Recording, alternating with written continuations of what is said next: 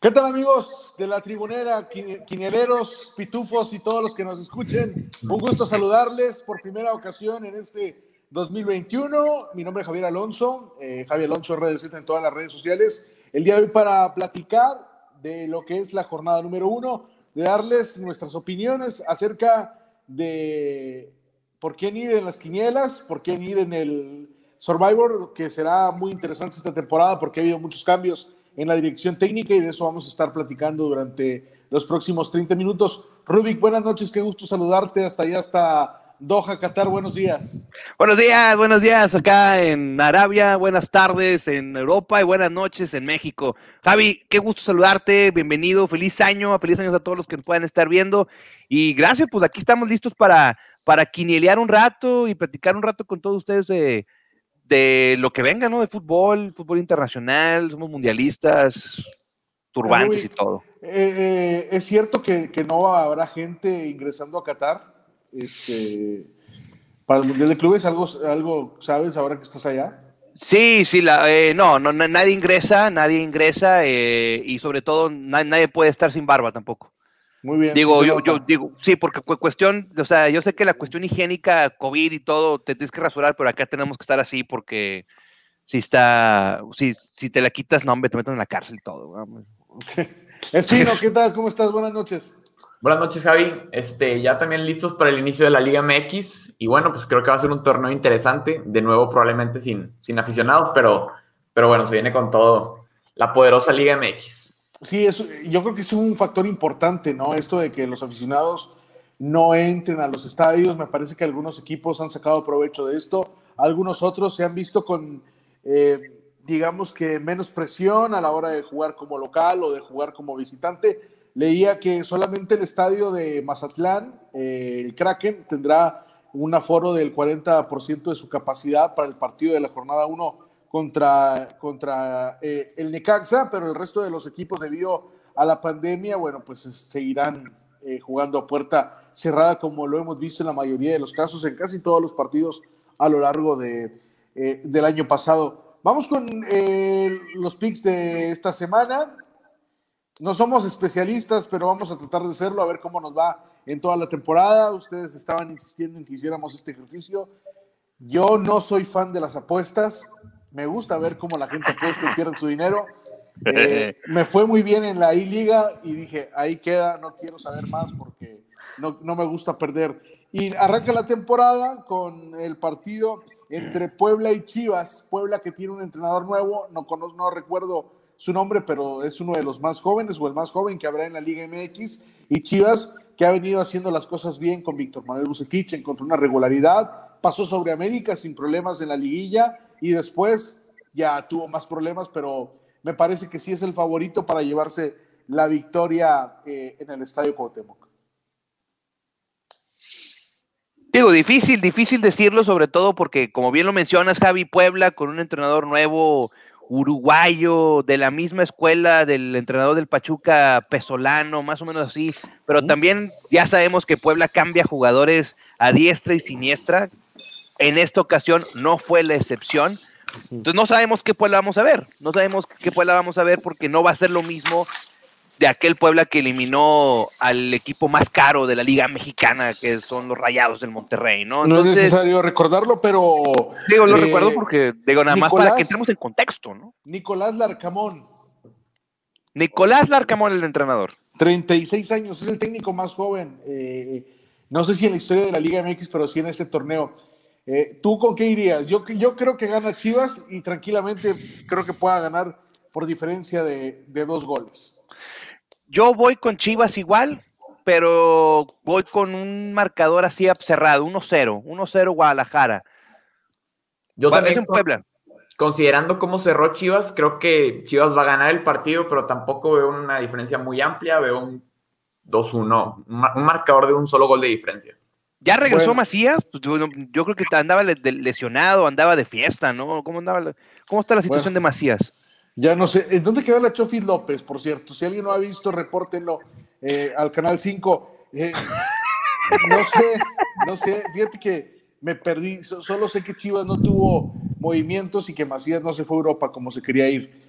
Eh, pero Pero sí, Chivas pinta para, para estar entre los primeros ocho lugares de la tabla general, sobre todo más allá del plantel que tiene, que para mí es un plantel muy corto y aparte tiene una desventaja importante, que es no contar con jugadores extranjeros por el tema de la historia, pero me parece que ahora con la dirección técnica y con la tranquilidad que le puede dar en momentos de presión Víctor Manuel Bucetich, me parece que Chivas debe estar entre los primeros ocho lugares de la tabla general. No quiero decir que entre los primeros cuatro, porque la verdad sería muy aventurado. Para mí hay cuatro equipos que deben de estar entre los primeros eh, cuatro puestos, que es Monterrey y Tigres de cajón. Y después me parece que América y el tercero, bueno, pues ahí podemos, ahí puede estar bailando entre otros equipos. Otro partido es el de Cholos contra Pumas en Tijuana. Eh, se mantiene en eh, Cholos Pablo Guede, que es un vendehumo tremendo, y en Pumas Andrés Divini, que hizo un buen eh, trabajo a lo largo del último torneo, los llevó a la final. Difícil que repita la misma temporada, toda la cantidad de jugadores que se han ido. han tenido diferentes cambios también en lo administrativo. Creo que hasta gente de marketing ya tiene nuevo el equipo de Pumas, pero bueno, eh, en este partido me parece que a pesar de que tuvieron bajas y de que han tenido problemas en los últimos encuentros con el tema de la ausencia de jugadores, me parece que Pumas es candidato a llevarse los tres puntos en Tijuana. Ah, déjame pensar, venga, venga Pino, venga Pino, tú vente, porque yo estoy, yo estoy pensando, no, no, no lo veo tan caro para Pumas, ¿eh? Yo creo que Pumas hizo un muy buen torneo, digo, considerando el plantel, no puedes tener muchas expectativas, pero bueno, nos sorprendieron y, llegaron a la final del torneo pasado. Este es un torneo nuevo, pero creo que Cholos sí tiene que levantar independientemente de que pueda ser un vendehumo o no, Pablo Guede. Lo es. Tiene que, sí, tiene, que, tiene, que, tiene que sacar los, los puntos. Entonces, pues veo un empate considerando cómo, cómo vimos a Pumas el año pasado. Ya ahorita pensando rápido, yo creo que yo yo voy, voy por Tijuana, ¿eh? Creo que Tijuana, si bien Pablo Guede les vendió bastante humo a los dueños de los Choloiscuincles, creo que el fútbol eh, que ha mostrado Tijuana, aún y cuando los resultados no vinieron de la mano, pueda, pueda superar al de Pumas. Si bien Pumas tuvo un torneo de esos torneos mágicos que se le aparecen cada siete años o cada cinco años, eh, como aquel 2015 que Pumas llegó a la final contra Tigres y fue super líder y, de cada tres tiros metía, metía un gol y todo. Más o menos fue este Pumas, ya no va a suceder. Voy con Tijuana con un marcador incluso de 2-0. Mm. Bueno. Con el vende humo, sí señor. no, a mí, a mí la verdad no me parece. Creo que Cholos hizo un buen partido en todo el semestre anterior, que fue cuando le ganó a Rayados en la temporada regular. Y después creo que no, no volvió a hacer nada, ¿no? Y bueno, a lo mejor digo esto porque fue el único partido que vi de, Tijuana, pero realmente creo que Pablo Guede nunca encontró la fórmula para que su equipo funcionara tan bien como lo había hecho el Monarcas Morelia, que en Morelia lo había respaldado un buen trabajo de Roberto eh, Morales, el técnico. Hernández, Roberto, eh, Roberto Hernández. el técnico que había estado antes, había dejado las cosas muy bien. Pablo Guede aprovechó eso. El, el partido en Mazatlán que se jugará con público y con Messi eh, Necaxa visita a Mazatlán. Acaba, de anunciar Necaxa la, la, bomba de que contrataron a Messi. Messi Acuña llega al equipo ah. cálido. Sí, sí, sí, sí, sí, sí, llegamos. o sea, no es ninguna broma, le dicen Messi. Yo no tengo la culpa que Don Robert, güey, le haya puesto Messi Acuña, cabrón. Sí, digo, la verdad es que el Necaxa también con sus cambios de jugadores, que siempre ha sido su negocio, contra un Mazatlán que lo más divertido de Mazatlán, aparte de sus playas, que ahorita se supone que no debemos de ir, pero pues hay gente que no le importa, saludos López Gatel, eh, lo más divertido de Mazatlán pues, va a ser la banca, ¿no? O sea, yo creo que Tomás Boy va a ser el que, el que va a estar llevando ahí el, el, ritmo de ese equipo, va a ser como que la razón por la cual veas a, al Mazatlán pues va a ser él, ¿no? Eh, Ese güey se quedó, a un punto de clasificar, güey, ¿eh? Bueno, es que clasificar es un albur, ¿no? O sea, de meterse al repechaje. bueno, clasifican 12, güey, pero, pero también qué equipos también se estuvieron, eh, estuvieron fuera. O sea, eh, Puebla, güey, superó a Rayados y se metió a la liguilla entre, los mejores ocho de, la, de la fiesta grande. O sea, no está tan mal. O sea, yo creo que no ha hecho tan malas cosas Tomás Boy, realmente ha hecho muy poco. Eh, se encontró con un buen trabajo realizado por Juan Francisco Palencia, pero tengo entendido que, que, no, que no le entendieron la idea o que la idea que tenía él no era para la calidad de jugadores que tienes un plantel raquítico en calidad, tienen un jugador que creo que tiene 40 años. Eh, ah, el chileno este, ¿no? Valdivia. Sí, Valdivia, o sea, bueno, no sé si sigue o no sigue, porque Mazatlán prácticamente es como Bravos de Juárez, son equipos fantasmas que realmente nos enteramos poco de lo que pasa con ellos. De hecho, se fue, ¿eh? se fue, se fue. Eh, y se fue echando pestes de Mazatlán, de que cómo era posible que no cuidaran la pandemia y todo eso, de cuestiones de la pandemia, y que, pero pues el Angelito estaba tomándose fotos en los antros allá y jugó creo que 48 minutos en todo el torneo, una cosa así, ¿no? Entonces no te preocupes, ya no lo vamos a ver al hombre de 40 años que se enfermó de COVID porque según el equipo no lo cuidaba. Bueno, Mazatlán creo que aprovecha su condición de local y vencerá al Necaxa único con Messi Acuña. En no sé si en la banca, si estén para jugar. Yo también veo a Mazatlán ganando, cerró bien el torneo y pues no veo mucho de Necaxa, considerando que torneo tras torneo, como lo mencionaba Rubik, pues venden a las figuras, entonces es imposible ser constantes. Que, es, que ojo, eh, se enfrentan eh, Messi y Pep, Pep Cruz, que está al frente del Necaxa, güey. Fíjate que nada más por eso te, podría decir que es Necaxa, porque me cae bien Pepe Cruz, me cae bien, pero, pero no, no, me, ¿sabes qué? Me voy por, me voy por un empate a goles. Me voy por un empate a goles 1-1. 1-1, un partido entretenido.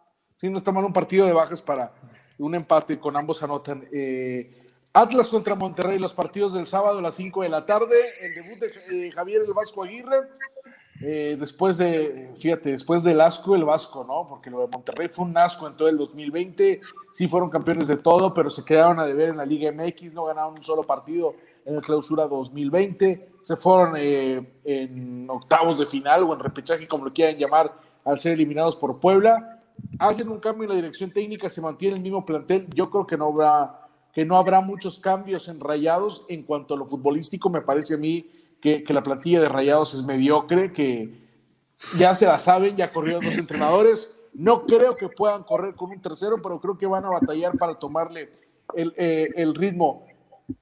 La gran contratación, me parece a mí que eh, los medios de comunicación y las redes sociales han menospreciado o habían menospreciado el fichaje del torneo. Para mí, el fichaje de Julio Furch, que pasa de Santos al Atlas fue el movimiento más importante por encima del de Carlos González, porque para mí, no, no digo que, Carlos González no es un, buen jugador, para mí es un extraordinario jugador, pero Julio Furch es un jugador más letal y que marca más diferencia. Se termina lesionando en el partido, en el último partido amistoso, y es baja. Parece que para toda la temporada eso será fundamental. Me parece que Monterrey puede salir por lo menos con un punto. Yo aquí iría no he visto eh, los partidos de Javier Aguirre con Rayados. Yo iría Monterrey, si puedo elegir una doble opción, como lo decía mi buen amigo Duque.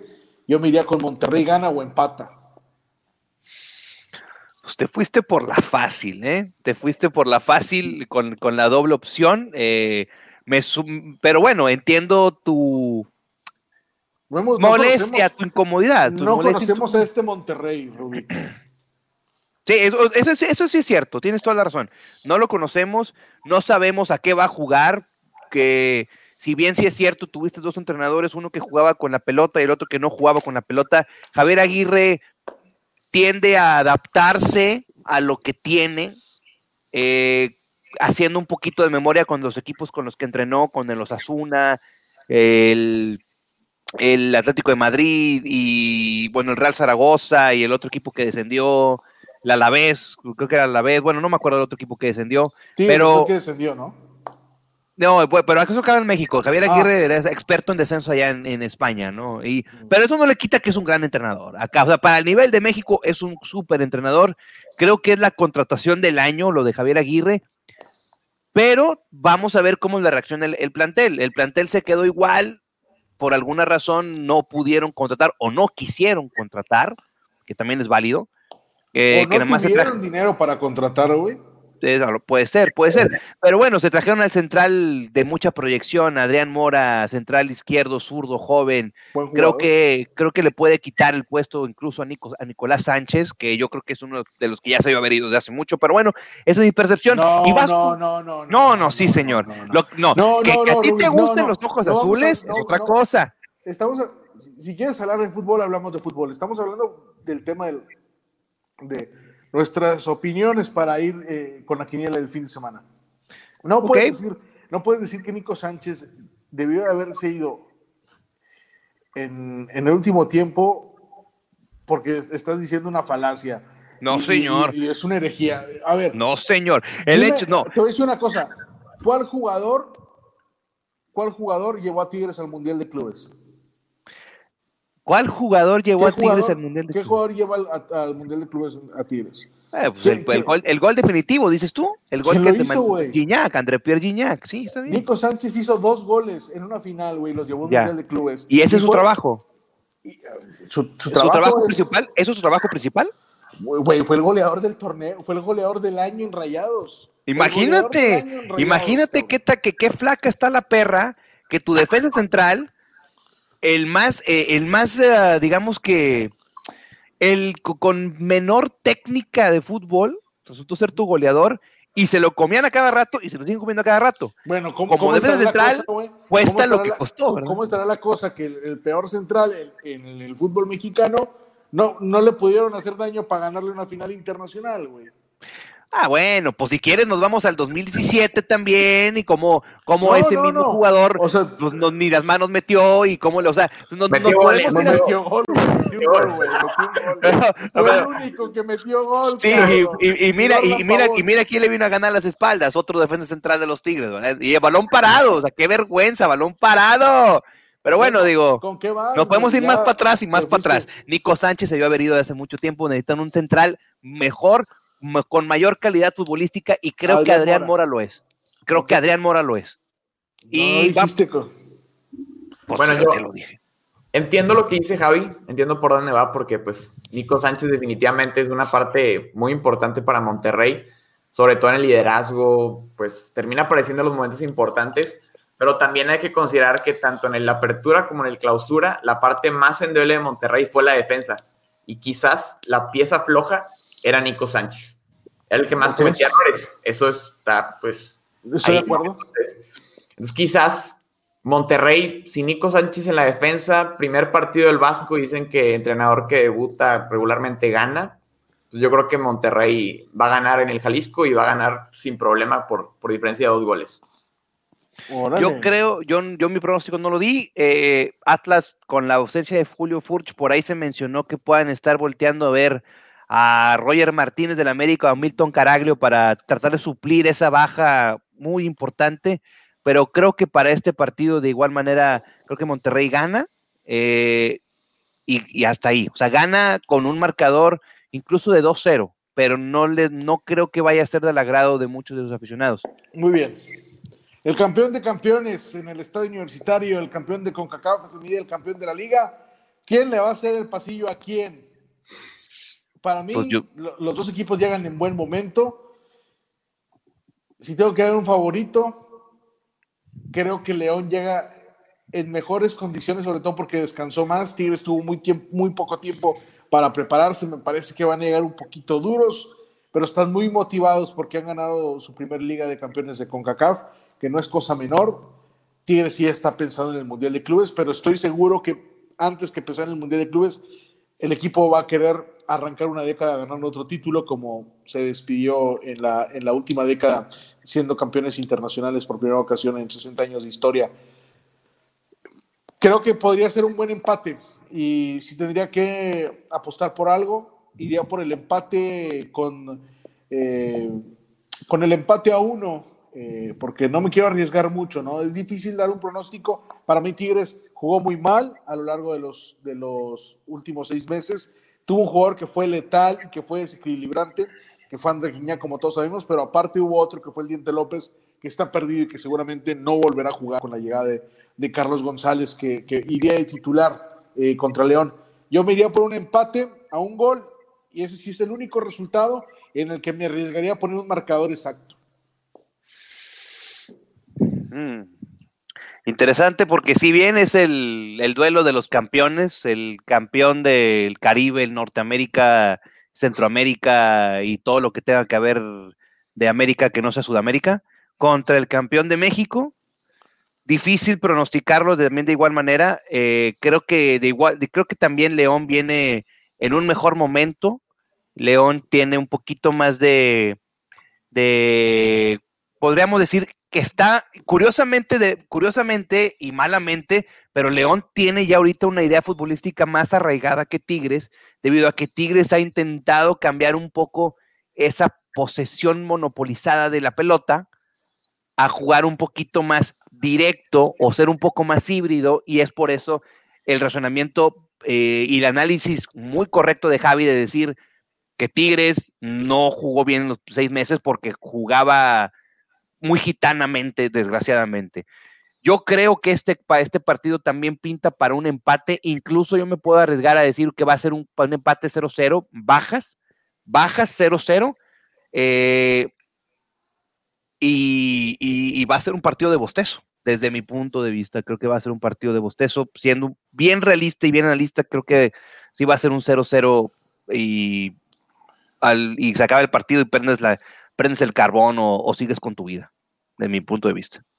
Yo voy a diferir un poquito. Creo que independientemente de que Tigres haya ganado la CONCACAF, que pues, como lo mencionaba Javi, es un logro muy importante para, para la institución, creo que León, y, ya lo dijo Rubik, es el que tiene el fútbol más plasmado, mejor plasmado en el terreno de juego. Entonces, creo que León va a sacar la victoria en el, en el universitario, 1 por 0, pero va a ganar.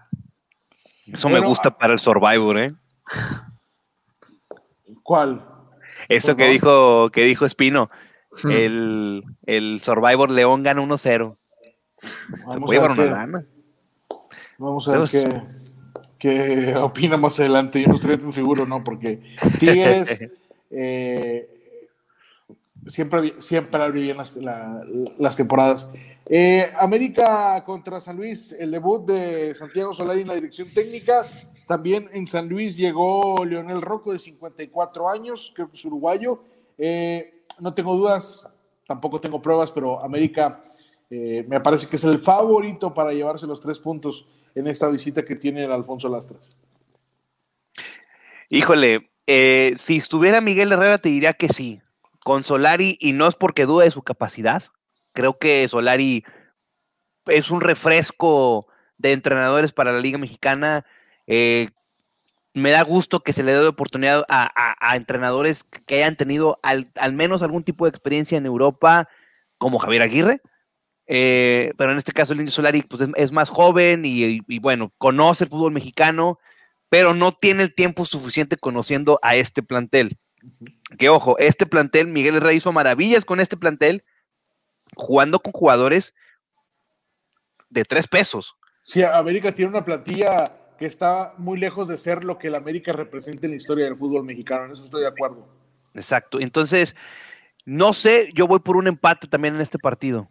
Voy por un empate, incluso pues de San Luis no sabemos qué San Luis vamos a ver, nuevo entrenador, muchos cambios de jugadores. A Mauro Quiroga, que brilló en el Necaxa, que no lo pudo hacer en San Luis, ya lo mandaron al Pachuca, que era el delantero, el, su delantero. Es más, sí, cambio, cambio. ¿eh? Ah, entonces no, sí, gana el América 2-1. Eh, 2-1, 2-1 y, si, y ese uno va a ser de que un gol a balón parado o, un contragolpe que va a ser el San Luis y, les va a caer ahí de, de remambaramba. 2-1. Altas 2-1. Yo independientemente de que sea en el Azteca, creo que creo que va a haber un empate. No veo a ninguno de los equipos favorito, independientemente de que el América sea el América. Pues pienso lo mismo que Rubik, que Solari no tiene suficiente tiempo para, pues, para entrenar. Entonces, sí veo un empate del San Luis en el Azteca. Sería un resultado ese, Espino. Sí, sería un gran resultado para el San Luis. Toluca contra Querétaro, el regreso de Hernán Cristante al mm. infierno y Héctor Altamirano al frente del Querétaro. Normalmente a los equipos de, de, de bajo prestigio, con nóminas cortas, les cuesta mucho las primeras jornadas y más cuando van a una plaza tan complicada como el Toluca, que el Toluca no es el mismo de cuando Cristante era portero, de cuando Cristante era director técnico. El Toluca es un equipo muy corto, muy lejos del protagonismo que tuvo en décadas anteriores, pero me parece que si un partido tiene que aprovechar, es este que tendrá contra Querétaro eh, el domingo, el partido que será ahí en la bombonera. No sé, Javi, no sé, con Jonathan Dos Santos y el tren Valencia de refuerzos a ver, del Querétaro. a ver, güey, no es Jonathan Dos Santos el. No me digas eso, ¿es en serio? No, sí sé que es el Jonathan Dos Santos uruguayo, delantero matón, delantero matón de la Liga Peruana. Ah, Entonces. muy buena liga. o sea, es así, güey. O sea, es así. Pero bueno, pero bueno eh, híjole, el Toluca también, otra vez, entrenador reciclado. Si bien ya había llegado a unas semifinales, lo, echaron en semifinales a Cristante, si mal no recuerdo también. Pero es un equipo igual, un equipo con un viejo, con jugadores muy, eh, ah, no sé, y con un Querétaro que tampoco vamos a ver, saber qué vamos a ver, aunque traigan estos refuerzos, no sabemos eh, cuál es el estilo de juego del Piti, aún y cuando le dieron dos o tres juegos la temporada pasada. Yo, yo en este juego no me arriesgaría, o sea, no, no pondría el Toluca, eh, me iría con un empate también, eh, y un empate de 0-0 también, ¿eh? ¿Es en Toluca el juego a mediodía? Sí, en Toluca. 0-0. Sí, 0-0. Siempre se van a no, mames. Yo con eso respondo. Con eso respondo. Toluca, en mediodía, va a ganar el Toluca. Totalmente de acuerdo. Creo que lo mejor que tiene el Toluca es su condición de local y el día en el que juega y a la hora en la que juega. Termina por desconcentrar muchos, muchos de los rivales. Recuerdo que una vez decía Funes Mori que no sabía qué hacer a las 12 horas jugando. Digo, no era en Toluca, era en Seúl, no sabía si pedir un espagueti o pedir el balón, güey. Este, lo que le hubiera llegado seguramente se hubiera dejado caer en la media cancha. Pero bueno, Santos contra Cruz Azul. Santos es el Atlas, para que se den una idea. Santos no es el mismo equipo, hicieron muchos cambios, le quitaron jugadores. Eh, a mí la verdad no me gusta lo que hace la directiva de Santos y lo que hace la directiva del Atlas. Y el fútbol no se equivoca, por algo pasan las cosas. Le quitaron un jugador importante a Santos y ni lo va a tener Santos y ni lo va a tener Atlas en el próximo torneo. Santos contra Cruz Azul. Cruz Azul que llega con un nuevo técnico. Muchos me han ninguneado, me han pisoteado y me han humillado al peruano Juan Reynoso hizo las cosas de una manera extraordinaria en Puebla, con un plantel muy corto, demostró grandes cosas, pero no es lo mismo dirigir al Puebla que dirigir a Cruz Azul. Convencer, pero sobre todo levantar anímicamente a los jugadores de la máquina después de una eh, eliminatoria penosa en Liga MX contra Pumas y no ser campeones de CONCACAF, en donde también se fueron eliminados en semifinales contra el equipo de Los Ángeles FC le va a costar mucho a, Reynoso. ¿Estará el equipo al 100? Lo dudo mucho. Dudo mucho que tengan una idea de juego en el tan poco tiempo que han trabajado. Creo que han sido espacio de una semana. A pesar de todo, creo que Cruz Azul puede salir con los tres puntos y va a ser de los pocos visitantes que va a ganar en la primera jornada. Pues yo creo que ese es tu Survivor, ¿eh? eh no, incluso yo desde ahorita les estoy diciendo, el Survivor yo voy con Cruz Azul. Bueno, eh, eh, mira, corto, Santos. Santos gana y Santos gana por 3-0. Aún y, con un, aún y con un equipo parchado o con un equipo eh, muy limitadito, Santos, Santos va a ganar, incluso te puedo decir que por 3-0 debido a que su estilo de juego con Almada está un poco más definido. y con Cruz Azul, no sé, Cruz Azul no sé qué voy a ver después de la después de las madres de todas las Cruz Azuleadas que se pudieron que pudieran existir yo creo que ya Cruz Azul para mí eh, y, digo van a haber partidos que van a ganar estoy de acuerdo pero este partido no Juan Reynoso sí gran entrenador por lo que hizo con Puebla pero Cruz Azul con la presión con con no saber si tienen pies o cabeza desde arriba no. Santos va a ganar 3-0 Cruz Azul todavía no se va a levantar en esto yo también por la parte anémica de Cruz Azul creo que Santos va a ganar y veo un marcador de diferencia de dos goles sin problema. Bueno, el Monday Night Football. Pachuca contra Bravos en la Bella Irosa. Partidazo.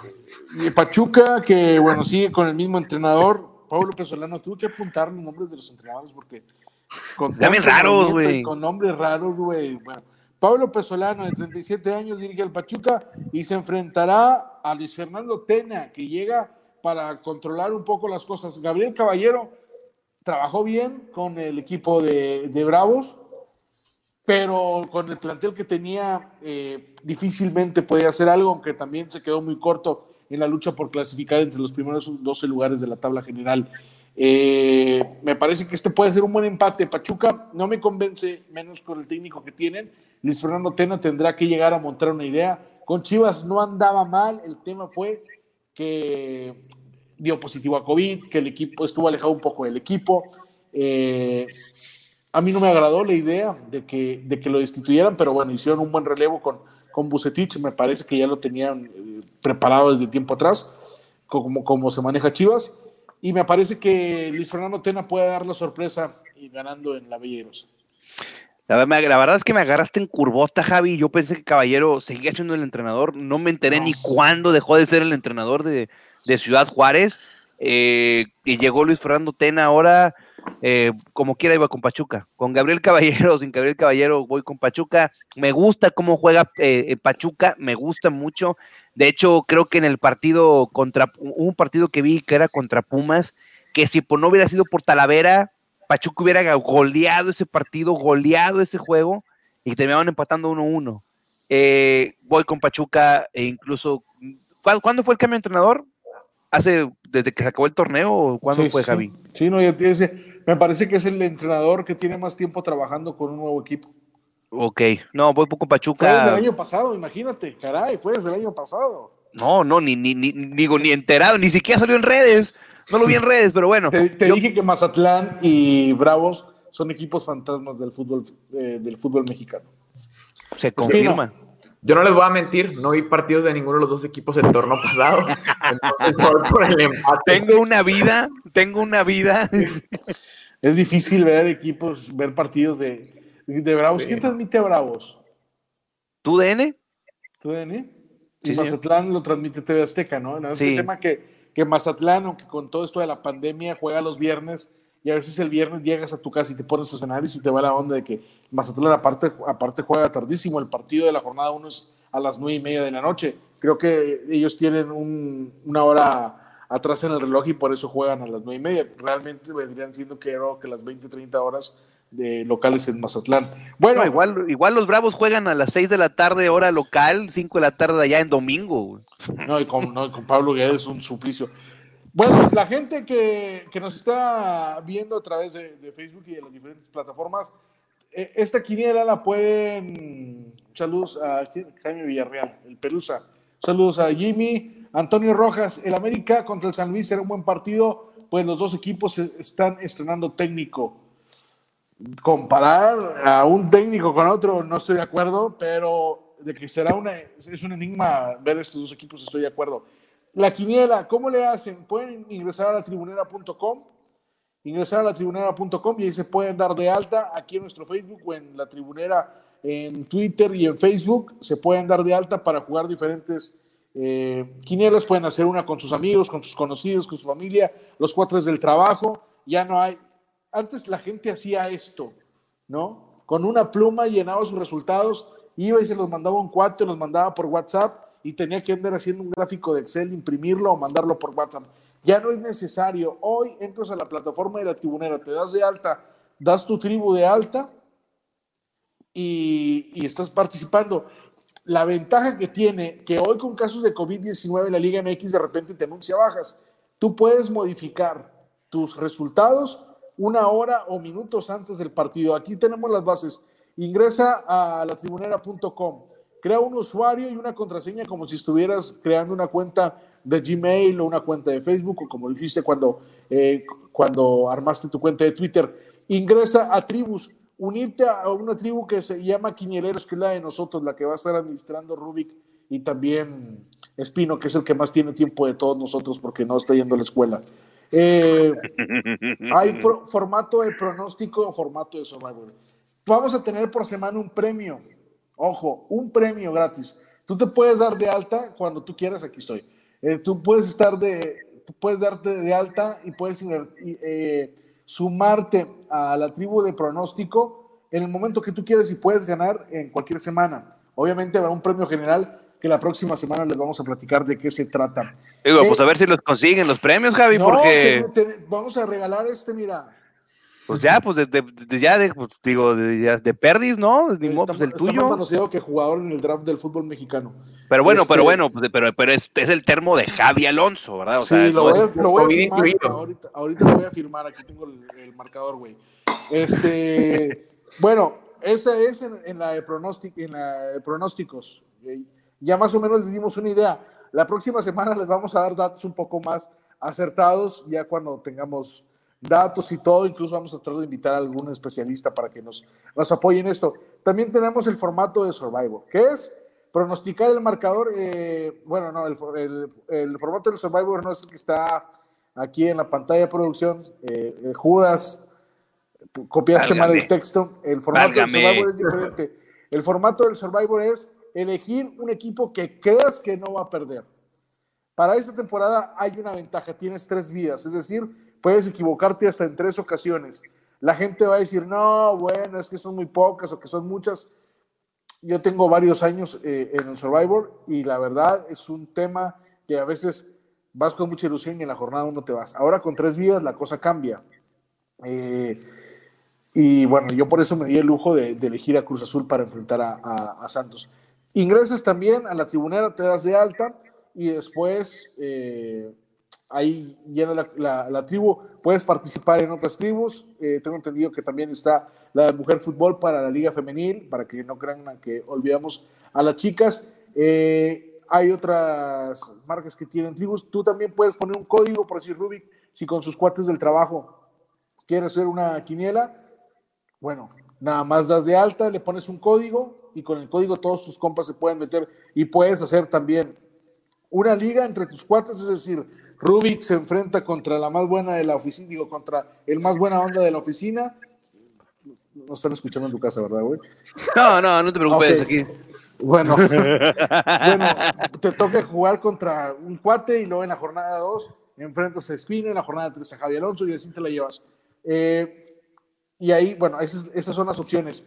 Eh, y también tenemos un Survivor que es eh, con costo. Eh, voy, a parecer que estoy hablando de religión y pidiendo eh, la flor de la abundancia. El formato de Survivor es pronosticar. No, es que no es esto. Sí, es ese. Ah, bueno, sí, bueno, pronosticar el marcador exacto de cada partido. Tres puntos para aceptar y un punto eh, resultado correcto. Ese es en el formato de quiniela. En el Survivor seleccionas el equipo y si pierdes estás fuera. Tres, vidas. Nueva modalidad. No puedes volver a repetir equipo en toda la temporada. Es decir, yo ah. puedo decir, hoy voy con Mazatlán. Tengo dos vidas todavía y me la puedo jugar. ¿Están? ¿Estamos? Ok, ok, ok, bueno, mira. Para ojo, para el premio del Survivor es necesario registrarse desde la primera jornada. Si no, ya chupaste faros. o no sé si no sé si todavía, ahora con lo de las tres vías, vamos a ver si podemos hacer una excepción, creo que no. De hecho, tenemos, tenemos de, aquí a mañana para nosotros subir ya los pronósticos y que la gente lo pueda estar, lo pueda estar viendo desde la página de la tribunera, desde la página de Facebook de la tribunera y desde la tribunera.com para que vayan dándose una idea de quiénes son nuestros así pronósticos y todo. Y de hecho, mi Survivor, y nada más porque, porque le mando un saludo a una gran amiga, mi Survivor es el Atlas, señor. El Atlas. Voy por el Atlas. Ahora y No, tengo dos vidas más, güey. Güey, el Atlas. O sea, pues Tú vas por Cruz Azul, güey, pues de que, pues cuál es la, la misma no, pero, revolcada, nada más que de azul, güey. No compares a Santos con, con Rayados, güey. O sea, no, pues yo no estoy comparando a Santos, estoy comparando al Atlas, güey. No, por eso, Atlas se va a enfrentar al Super Monterrey de Javier Aguirre, cabrón. O sea, pues no que, pues no que, no que el primer error de Javier Aguirre fue la porque. No, planadora, güey, la planadora 2.0, claro. Espino, bueno, este güey ya tiró para el monte y ya demostró a qué equipo no va a apoyar y lo va a dejar hasta el final en el Survivor. Contra, ¿Tú con quién, a quién eliges y quién crees que no va a perder en la primera jornada? Monterrey, sin duda Monterrey. Queremos defender nuestra divisa. ¿Sabes? Que es difícil porque normalmente nos vamos con los equipos fuertes, ¿no? Tigres, Rayados, América, Pumas. Cruz Azul, pero de estos cinco equipos que te, que te mencioné, Rayados cambió de entrenador. Tigres viene con una semana y media de trabajo después de haber sido campeón de CONCACAF. Físicamente te pega, te pega parar y luego arrancar la pretemporada para la jornada 1. América tiene nuevo entrenador. Cruz Azul tiene un nuevo entrenador. Pumas mantiene el entrenador, pero se le fueron un montón de jugadores. O sea, no es tan fácil elegir un equipo fuerte. Yo por eso hoy me voy con Cruz Azul. Porque creo que enfrenta a un rival débil. A veces nos vamos por el equipo, también hay que ver el rival. Señores, es todo. ¿O hay algo por avisos parroquiales todavía por dar? No, no, no. Yo creo que terminamos por hoy. Espino, ¿algún comentario extra que tengas por ahí?